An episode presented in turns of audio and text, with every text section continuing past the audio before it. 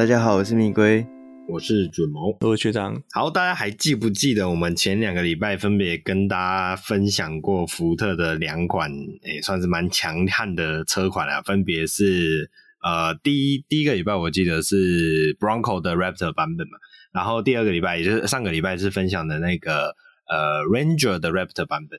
好，那这个礼拜我们要来跟大家来一个福特三连发，那是要聊一下这一台是五加二的越野休旅车，第三代的福特 Everest 正式亮相。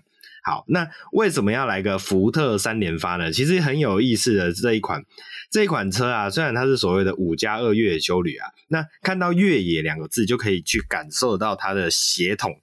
对，其实这这一款 Everest 跟我们刚刚说的那两款，分别是 Bronco Raptor 以及呃 Ranger Raptor 这两款车，其实是使用同样的底盘，跟甚至是有同样的动力系统所打造。所以刚刚讲到的这个这两款车啊，其实很重要的一个点就是他们使用的所谓的非承载式大梁的底盘打造。呃，这个非承载式大梁底盘，我们之前也有稍微介绍过。简单来讲，它就是一个嗯。有点像是越野车，真正的越野车都应该要有的那种底盘结构啦，因为它的车体跟你的车底底盘是分开来的设计，它并不是像我们一般乘用车是呃把所谓的悬吊系统装在车底上，所以这种车款呢，底盘就是底盘，车体就是车体，可以完全把它分开来。你把车体分开来的时候，其实车子还是可以继续移动的，这就是所谓的非承载非承载式大梁底盘的它的特色。那也因为这样子呢，代表这一款 Ford Everest 它有非常足够的越野协同，以及非常强悍的呃所谓的跨界性能。哦，这个跨界就跟我们现在常常在讲的什么都市跨界，其实是一样的字，但是完全是不同的意思哦。是真的真真正正的可以在那种崎岖路段去做行驶的。那这一款车呢，它的整个车头设计啊，其实还蛮接近现在的呃福特的一些呃福特几款美式产品的那一种设计风格。比如说它那个识别度很高的，我们讲 “F” 字形的呃日行灯，这个 “F” 呃哦好，我突然讲，突然发现这是一个文化差异哦，因为这个新闻稿上面是写 “C” 字形的日行灯，然后 不知道为什么脑中就会把它自动代换成 “F” 字形，嗯、好吧？我觉得 “F” 字形的描述比较。正统一点，因为它的呃、欸、有角状，对，有角状，对对对，没有错，对，就是我想表达的。好，那水箱罩的部分其实呃就是那种很传比较传统印象中的那种美式的呃大型越野休旅车的那种非常大的气坝，然后很大的水箱罩的造型设计啊，所以你一指你的脸一看到就会觉得说它是那种很硬派的风格。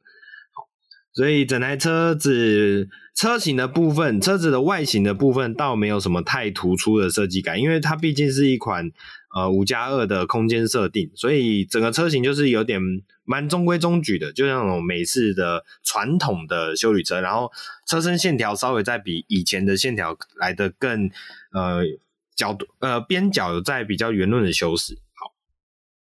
那这款车呢，原厂提到有提供所谓的 Everest 拖车控制模组，可以拖曳能力达到三千五百公斤以上。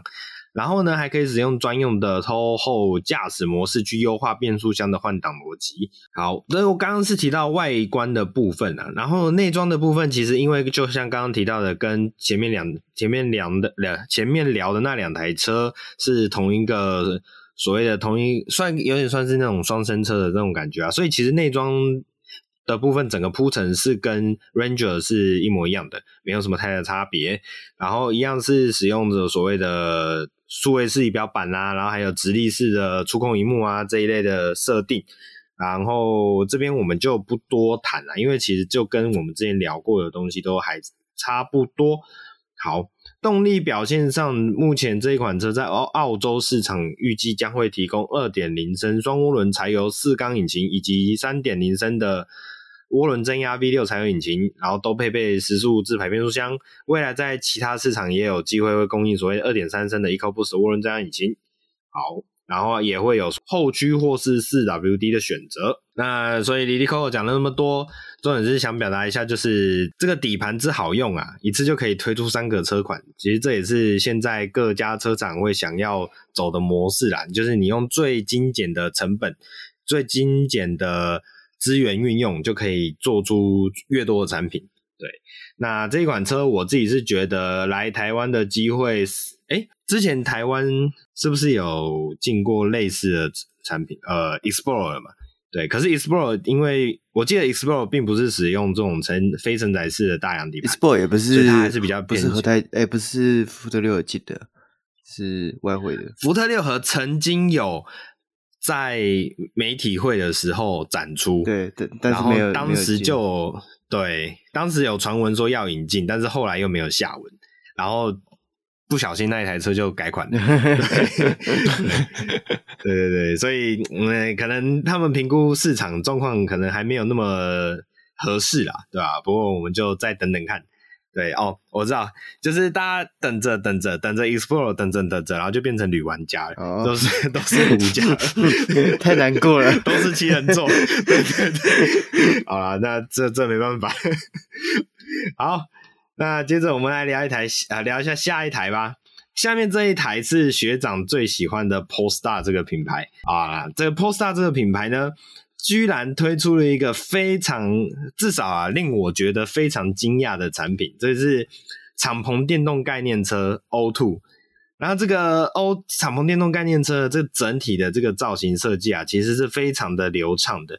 这跟我们传统印象中我们讲呃 Polestar 我可能稍微比较不熟，但是毕竟 Polestar 它是来自于 Volvo 这个衍生出来的品牌嘛。那 Volvo 的车型以往给我的。概念跟给我的印象都是比较车子都是比较方正的啊，然后甚至有的时候，我说有的时候会有一点老气，对，那学长不要打我。啊，我们不要讲老气啊，就是它的线条是比较成熟的风格，对，我不会打你，我不会打，我只会在山道上碾压你而已。不要那个，我我还要缴车贷哦，不是哦，不是，那不算车贷，我还要缴车税，有点麻烦。好，好，所以 p o s t a 这次推出的这一款 O2 概念车的时候啊，你从造型上面可以感受得到非常非常有别于以往 Volvo 所给人的那种感受。好，那这个外形上呢，首先它可我们来聊一下这一款车啊，它其实是一款类似跑车的设定。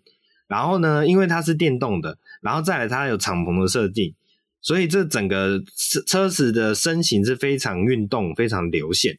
那我自己看，我的第一个印象是它的乘坐空间以跑车来讲是非常宽敞的，这是我的我的印象上的差异吗？还是是真的以跑车来说，它是前座还是后座？前座，前座就是前座跑车其实都不错啊。重点是后座那两个后座不能坐人啊！哦，是是，就他放的安全带，然后你感觉好像可以坐人，但实际上大人坐下去是很难坐，因为其实这也就是一个双座苦配的造型，嗯，所以我觉得比较像是二加二啦，并不是所谓四座。嗯、对，啊，所以它就有一点像 LC 的后座，或是九一的后座。哦，呃，好，M two 的后座或 TT 的后座，嗯、那种感觉，嗯、是是是。但其实你刚刚讲外形很前卫，其实它的外形，呃，就很像之前我们提过的 Precept 这个概念车，嗯，然后、哦、或者它有之之前在 Polestar 呃发表，哎、欸、Volvo 发表那个车机的时候，他们的那个呃修旅车的灯型。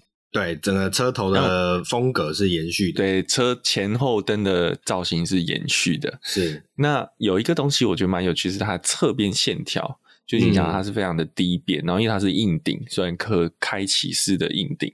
对。哎，其实我刚刚熊熊看，觉得这跟那个 F 一七隐形战斗机的切角很像。嗯。啊，不对啦。嗯跟 Cybertruck 很像哦，Cybertruck 对，来大家不要误会哦，这个我们是在讨论它的线条，我们不是在讨论它的车型，它的车型对，对 只是那个侧面的线条的投影，然后你会觉得有点像 Cybertruck 的，它会用一些比较锐利的线条去延伸出它的车型的那种、嗯、呃车子的那种运动感，对对。然后我刚刚我有看一下，不过它这台车其实严格算起来是。应该是还没有可动实车的状况，可能有吧，嗯、但是因为他的那个影片是 CG，嗯，他在访问的后面有实体的模型，我们可以看得到，实体的车型，嗯、但会不会动不知道。那影片的动态影片是 CG 而已，所以我觉得它有可能还没有完全完成，就是一个先啊。嗯火力展示吧，而且 O2 所以它有一个新的命名方式。我们之前讲 Polestar 就是一二三四五，那现在它搞了一个 O two 出来，嗯，可能就是一个，因为 Preset 我们说可能是五吧，Polestar 五，是那现在这个又 O2 变成是一个全新车系，感觉是另外一个车系了。那也是的确 Polestar，呃，你说两门酷配 Polestar One 算两门酷配啦，不过那是油电车，嗯、不是纯油车。对，那。我们来稍微的聊一下它的诶设计者对这台车的一些描述好了。好，那 Polestar 的执行长呢，其实就提到了，呃，Polestar O2 这一款车其实是他们品牌的英雄车型。嗯，用英雄车型，我这里有点诶好奇。好，它打开了通往我们未来潜力的密室，以及。的大门，这是对我们可以利用我们内部人才和技术进行设计和工程设计的一个体验。它看起来非常的令人难以置信，而且能够降低车顶而听不到引擎的声音，保证了一种非常好的感觉。哦、嗯，然后它的动态设计主管，或者我在猜测，应该是比较偏向底盘设计的那一块的这个设计主管提到呢，Posa O2 呢是我们对于跑车新时代的愿景。透过将敞篷驾驶的乐趣以及纯粹的电动车结合，它在车界中开启一种新的情感组合。与我们的所有车款一样，我们不仅仅是直线冲刺，当你转动方向盘时，才是真正乐趣的开始。哦，这一句话针对性很严重哦，是不是在暗指某一个品牌的 车子转弯以后就不好开？哦，我没有说是谁。某非欧洲车系统那样哦，是是是，对。然后设计的部分呢、啊，其实就像我们刚刚提到啦，它有的二加二的座舱设计啊，然后短前悬以及长轴距的设定，让这一台的跑跑车的造型比例上可以有很明显的那种现代电气化的质感。它有什么特别可以讲的？嗯，有，它屁股放一台无人机。哦，对对对对对。然后他特别标榜说，这台车整合了这个无人机。那至于这个无人机到底是要干嘛呢？就是当你在开车在这个叫做撞油的时候，它可以自己飞出去，然后就跟拍，是让你记录这个美好的旅程。是，呃，个人觉得这个解释还蛮硬凹的。对，其实也 还好啦。呃，我先提，我我我我我。我要买无人机，我去买 DJI，或者我买更好，我喜欢可能每年换机。为什么要绑定一台跟车子的？因为它的，我我在想它的构想是，因为它这个无人机它是可以自动追踪、自动定位你的车子的位置。嗯、对，但是我我不晓得现在的无人机啊，也可以啊，都可以啊。哦，对啊，是哦。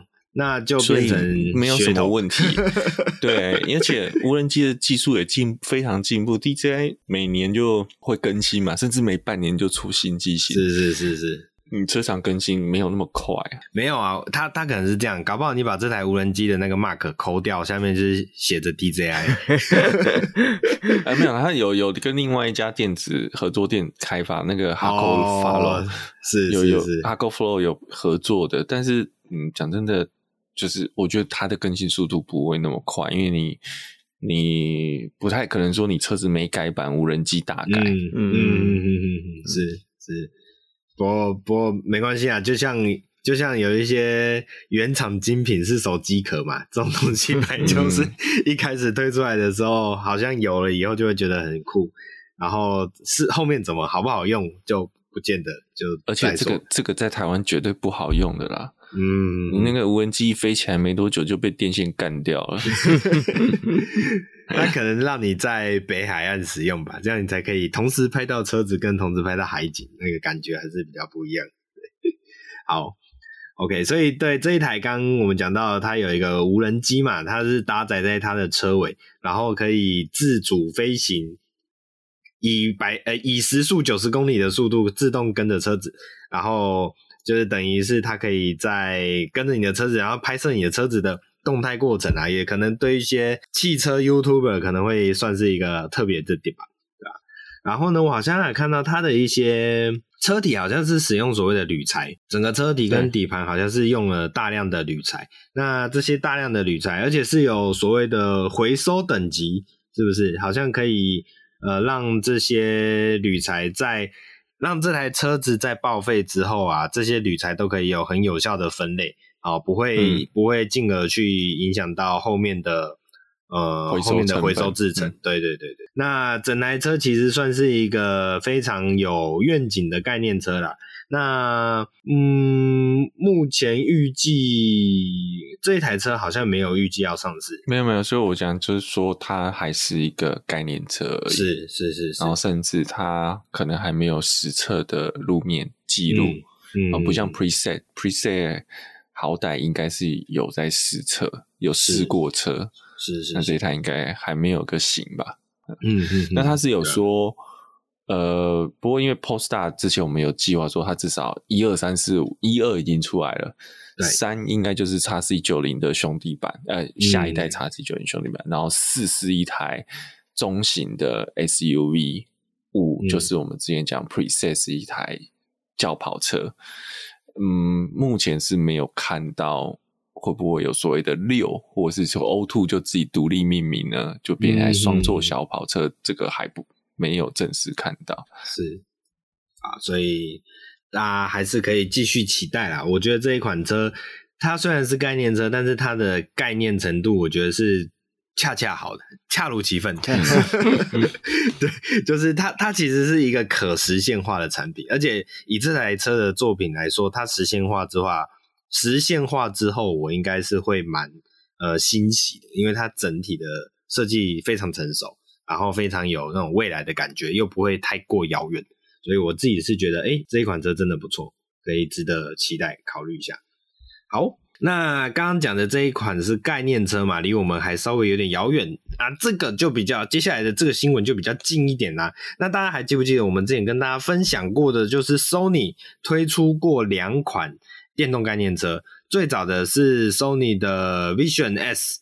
然后呢，后来又在我记得是去年吧，是车展是不是？嗯、又推出了没有 CES 哦，CES 展，好不好意思，嗯、对，电子展上面推出了呃电动修旅概念车，呃叫做 Vision S 零二这一款车，它就变成之前那台叫零一，这台叫零二。是的，是的。好，那重点就是呢。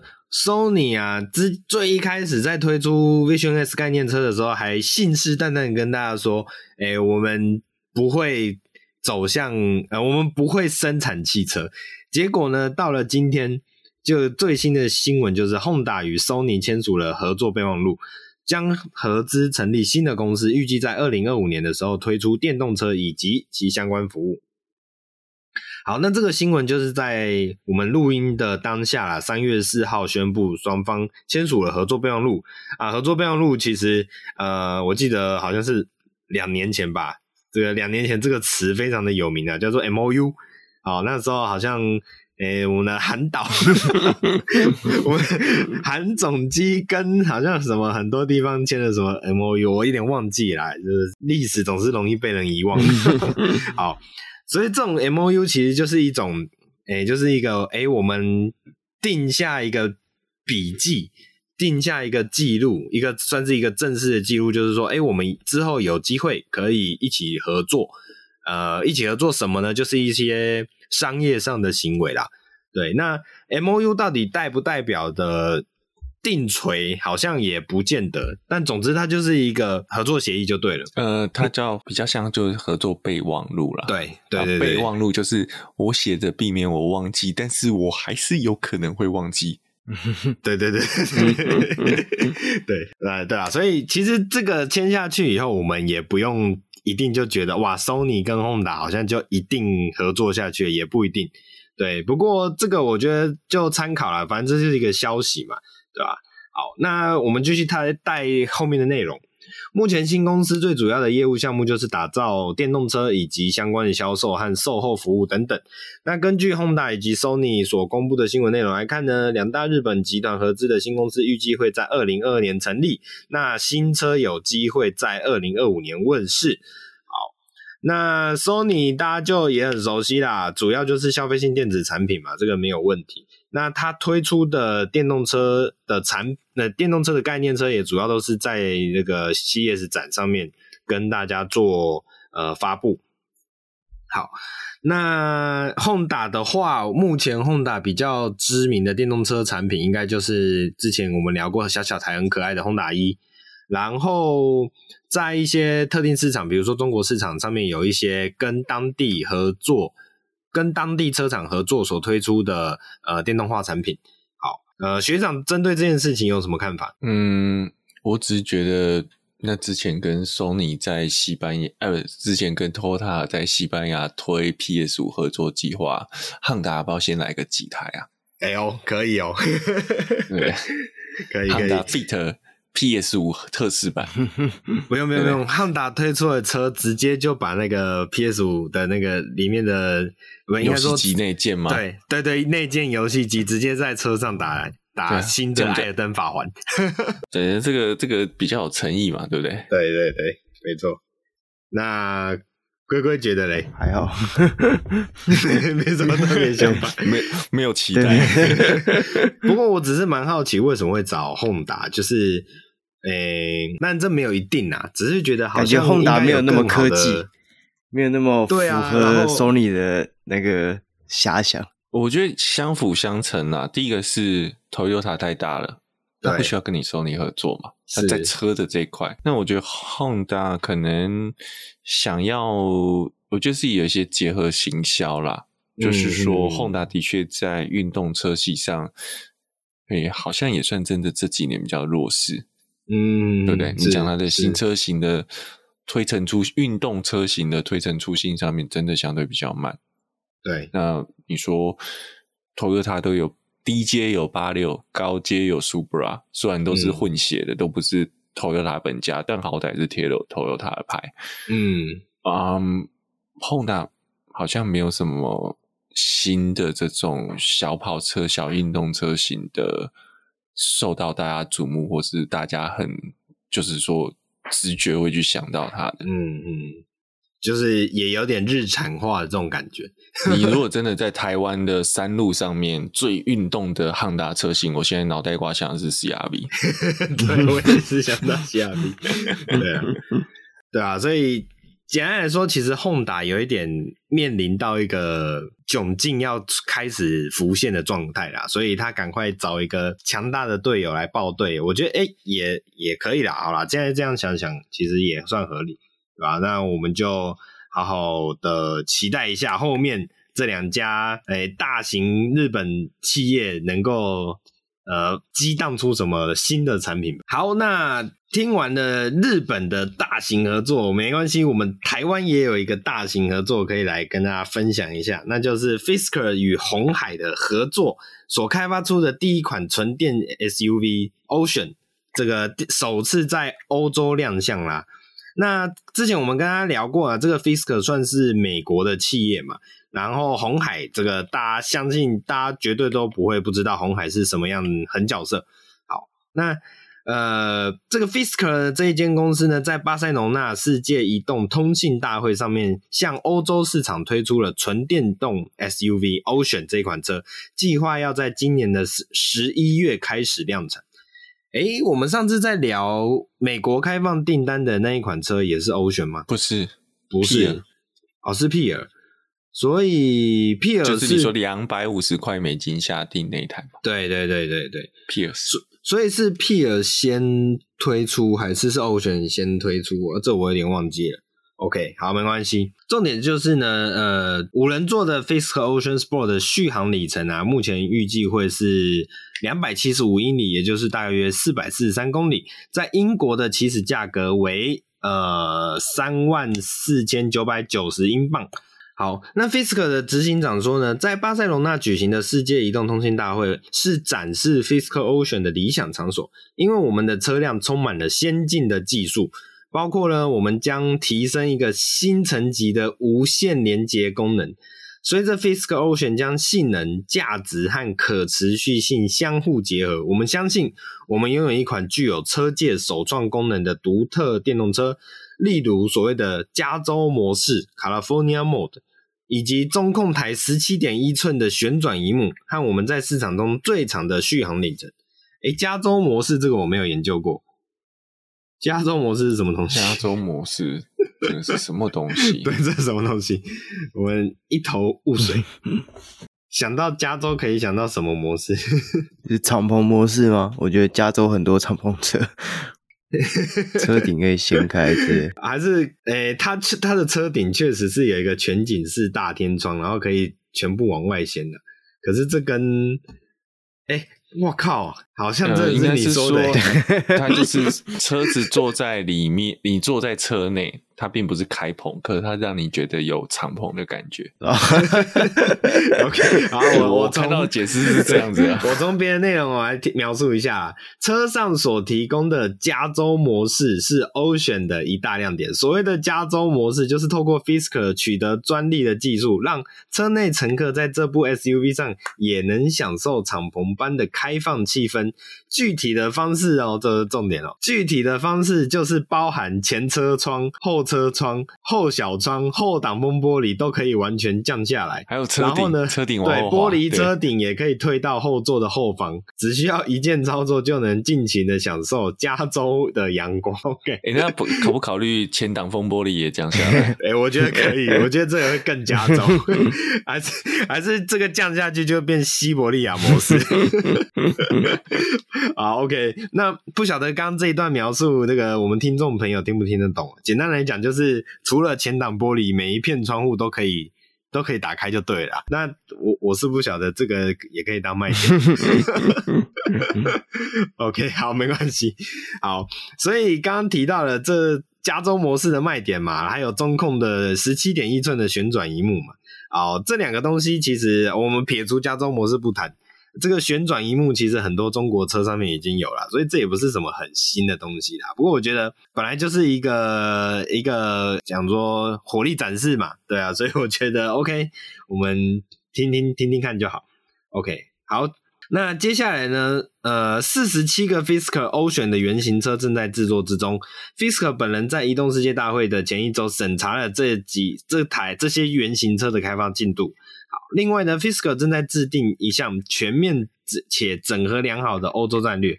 二零二一年，这家总部公司位于美国加州曼哈顿海滩的初创公司呢，在德国慕尼黑设立了办事处，并正在迅速的增加员工，以服务于快速增长的电动车市场。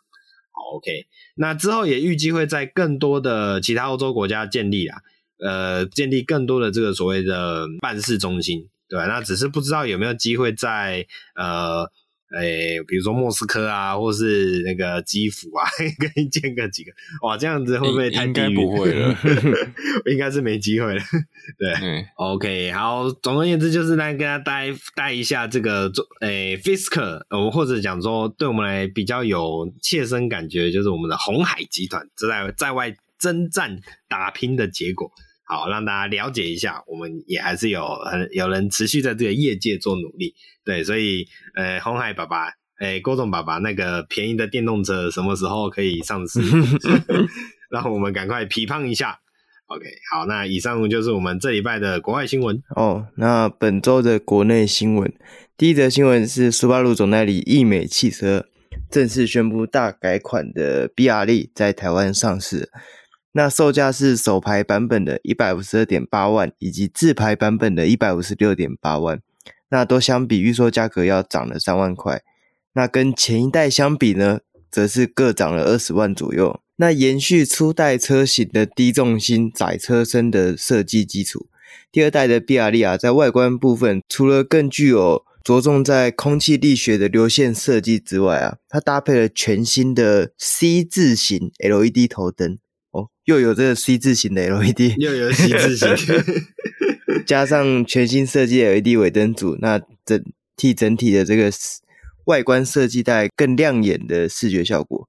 那在内装部分呢比亚迪维持了原先的二加二的座位设定，然后导入了七寸的数位仪表板，以及中中控台的八寸多媒体影音触控荧幕，那也标配了 Apple CarPlay 跟 Android Auto。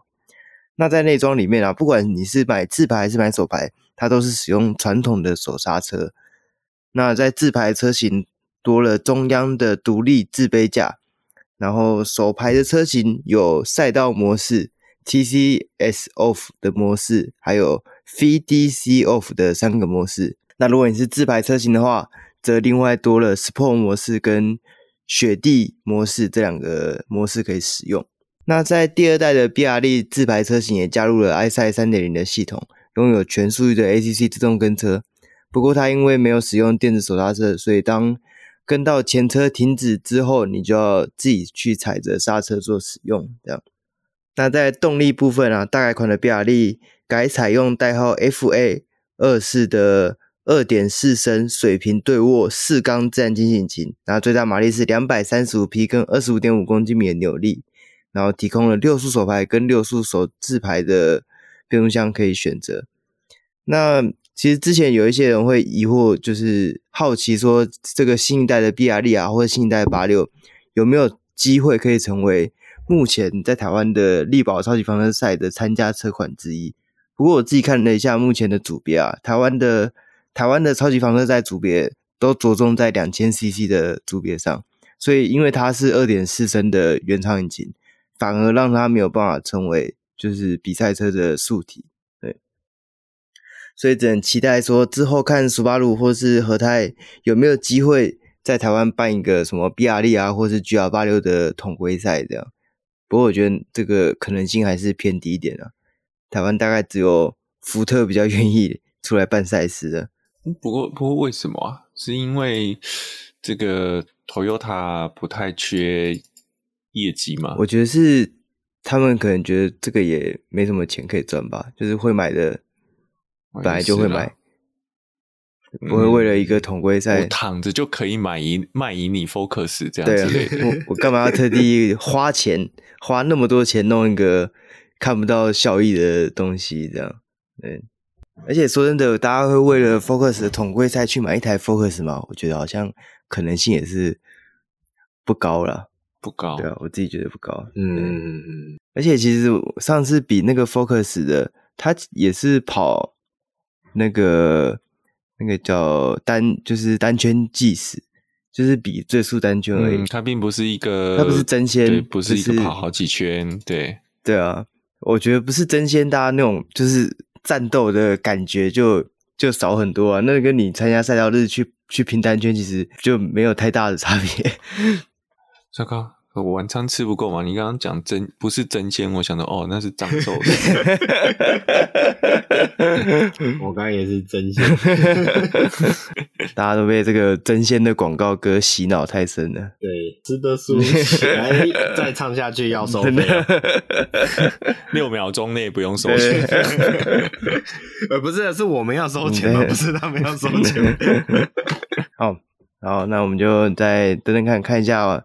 这个 GR 八六不知道什么时候会在台湾上市。好，那下一个新闻啊，就是我们之前有提到和泰汽车有在今年预计会引进这个 Quam 的车型。那之前有聊过说这台车是一个就是类类似跨界的车型，这样对。那在近日啊，有看到这算是实车，好像也不是实车照，这应该。不是实车，我觉得也是渲染图而已，媒体渲染图类似的。那它它的这个整体的外形呢，其实就是该怎么？我自己会觉得，就是类酷配的那种那种轿车的感觉，就有点像是加高的 Panamera 那种。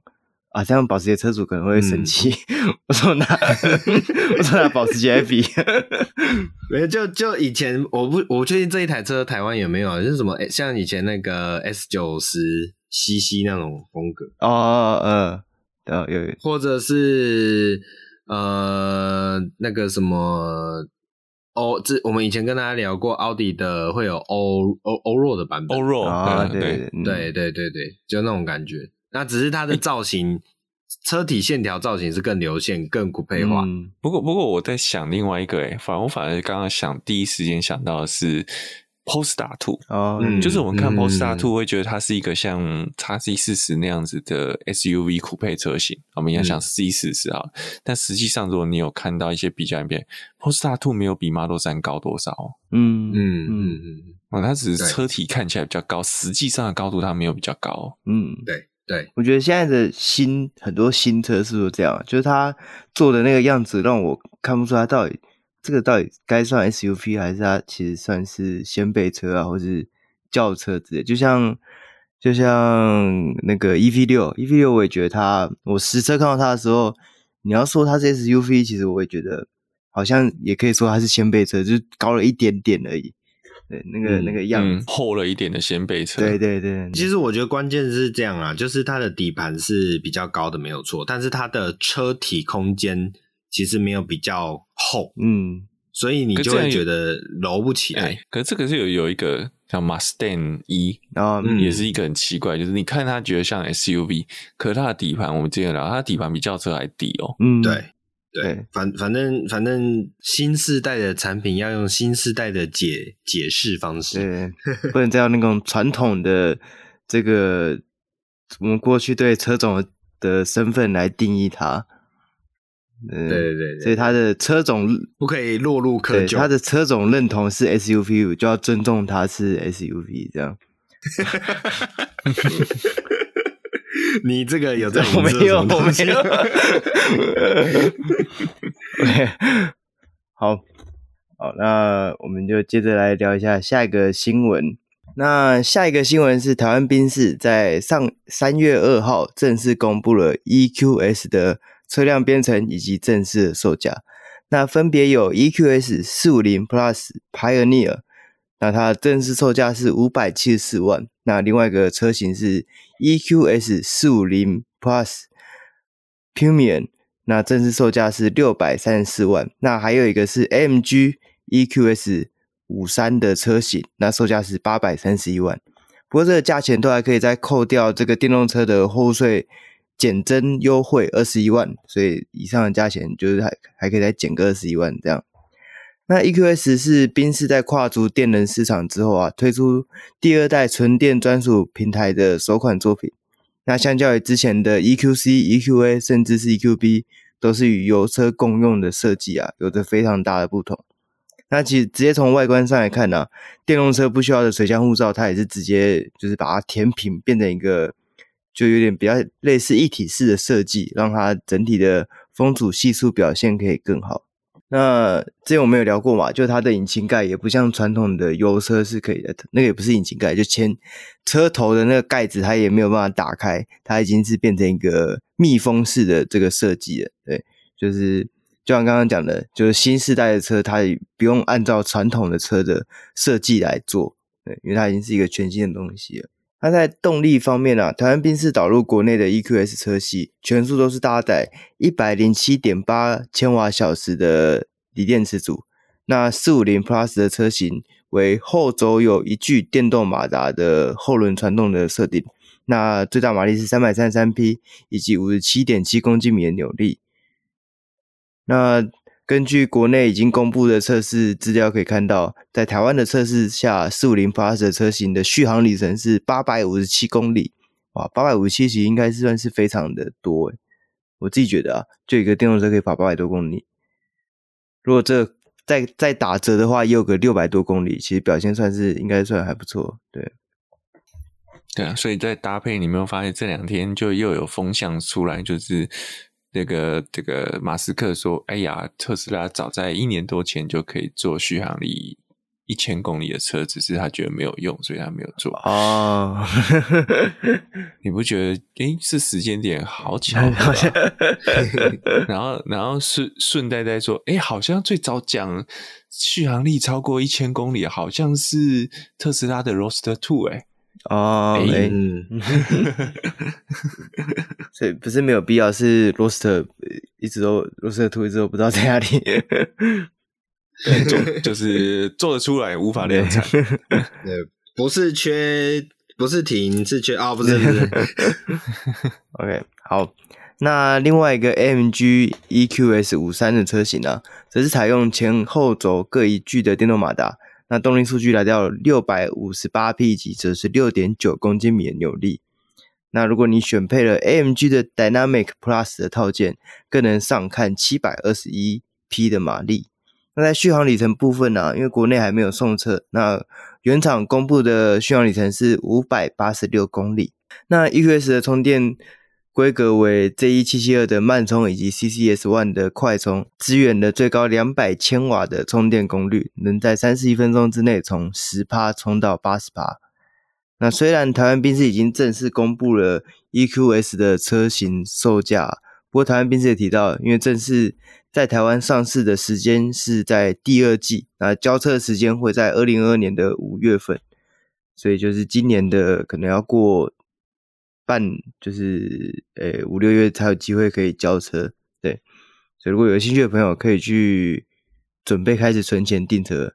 如果你现在存可以，哎、欸，不过五五六月就可以交了，对啊，其实就是那所以定上市即交车的感觉应该是这样。嗯听起来是这样子，所以他感觉他比较没有受到一些，比如说船运啊，或者是晶片问题的影响。说不定我我的想法是，早就先会定的，早就先定了耶。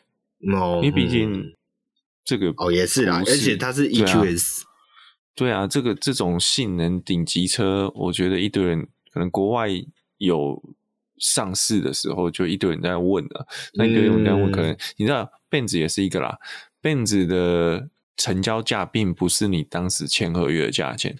哦，哦，哦，哦，就是你签归签，他给你一个报价，但实际上还是以到港那一天的价钱来算。嗯哼哼哼，是哦，不比较跟我们在讲国产车，或是在讲这个比较的中阶市场的欧洲车，是跟你讲多少钱就是多少钱。嗯，好，然后后来你你订车之后，如果到交车中间有公司策略调涨售价，我们的确也发生看过嘛，他就还是用订车的那个价钱跟你算，嗯，啊，但是如果 Benz 我印象中是以到港价，对，所以会变的，嗯，因为我我我看过订单上面写的是折扣几帕，然后实际价钱就是以到港的价钱，然后再去算它的折扣爬数这样。哦，爬数是一样的，对对对，但是那个售价不一定，就是看着你可能会浮动，对，嗯嗯嗯，实价，这是实价，实价，那要一个懂车的彼得，对对，OK，好，那接下来也是关于电动车的新闻，那就是现代汽车总代理南洋实业在台湾正式亮相了 IONIQ 五这款电纯电的新车。那提供了 EV 四百、EV 五百以及 EV 五百 Performance 的车型。那接单的价钱依序是一百四十五万、一百六十九万跟一百八十九万。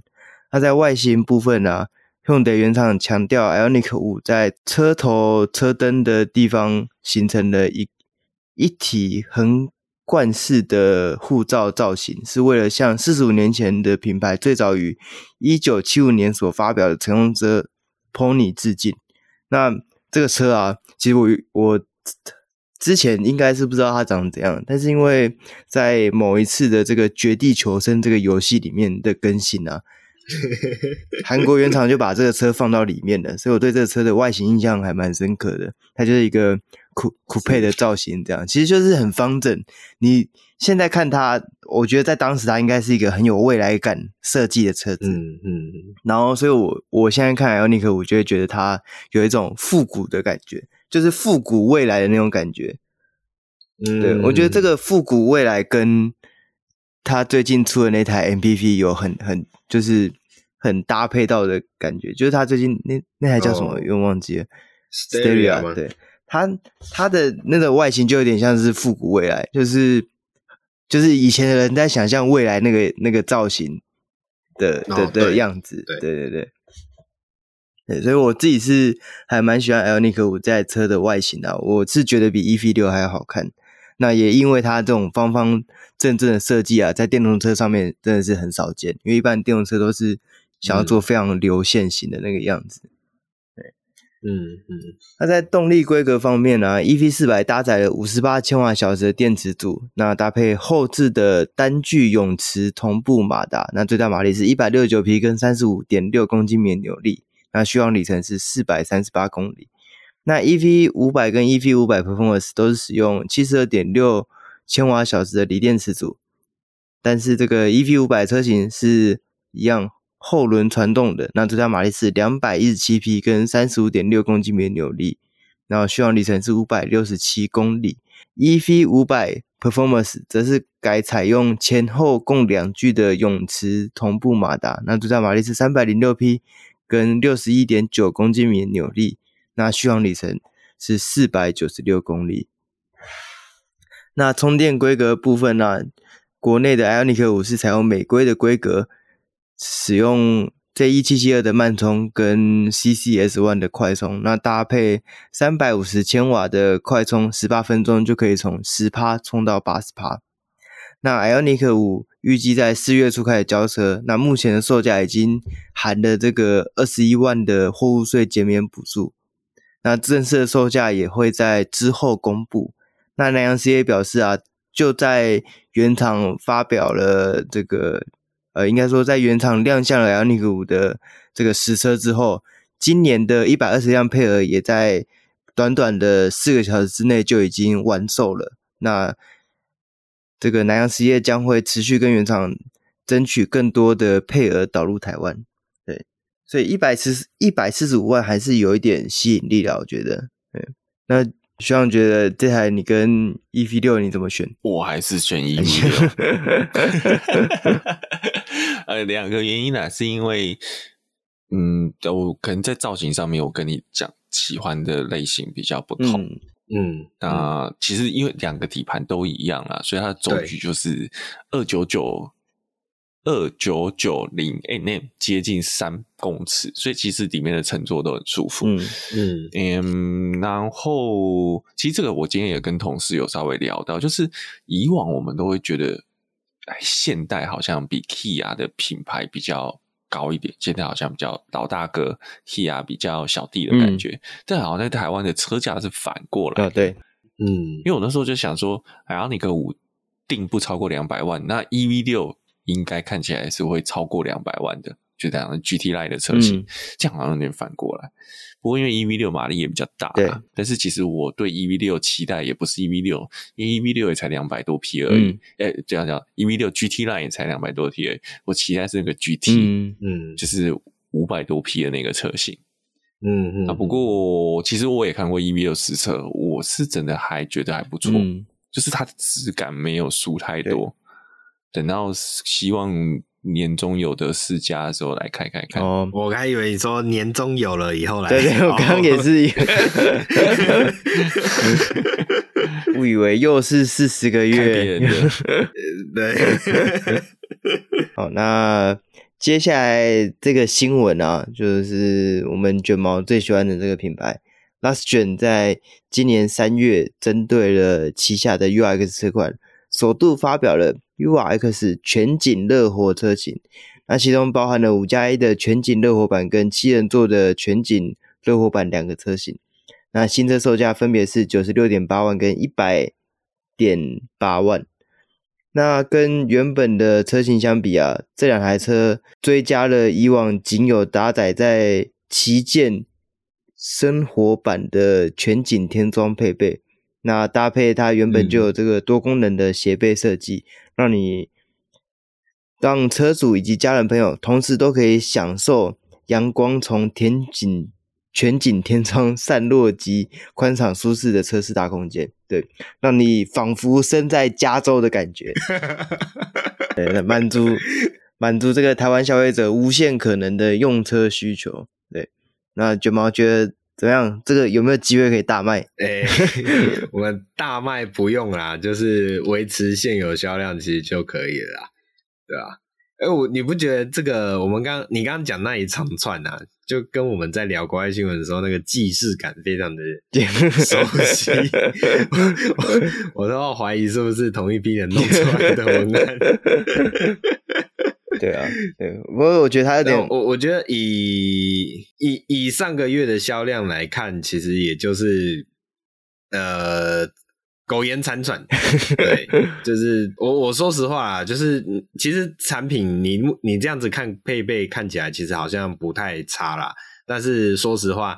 整个的问题就不是你产品本身而已，是在于你整个品牌到底有没有让大家有足够的价值感，嗯，让大家想要去接受你的这个产品。确实，对啊，对，所以我觉得后面再看吧，看他们我还是觉得以 Luxury 目前的困境，他真的要有机会翻身，真的是等电动车对红海出来的，对电动车出来才有后面更值得讨论的价值。嗯，没错，对，现在有种感觉就是在有种清库存的样子啊，就把我我觉得也不到清库存啊，就有点像是。我们有时候会开玩笑说，有些同事是来做身体健康的啊，对，就是 对活络一下精血。因为老实说，你看现在我们讲裕隆工厂生产的车子，你上的车款除了 Kicks 以外，其他好像也一般一般嘛，销、嗯、量也是一般一般嘛。那就所以这个 UX 有就加减做嘛，嗯，OK 的，对吧？不怪他，不怪他，没关系，就继续期待看之后会不会有一个。诶，蓝调特仕版之类的，蓝调全景特仕版，对，好，那本周的新闻就到这边结束了。那喜欢我们的朋友，记得帮我们按赞、订阅、分享，然后脸书啊、Apple Podcast 帮我们评分留言。那我们下礼拜再见，拜拜，拜拜。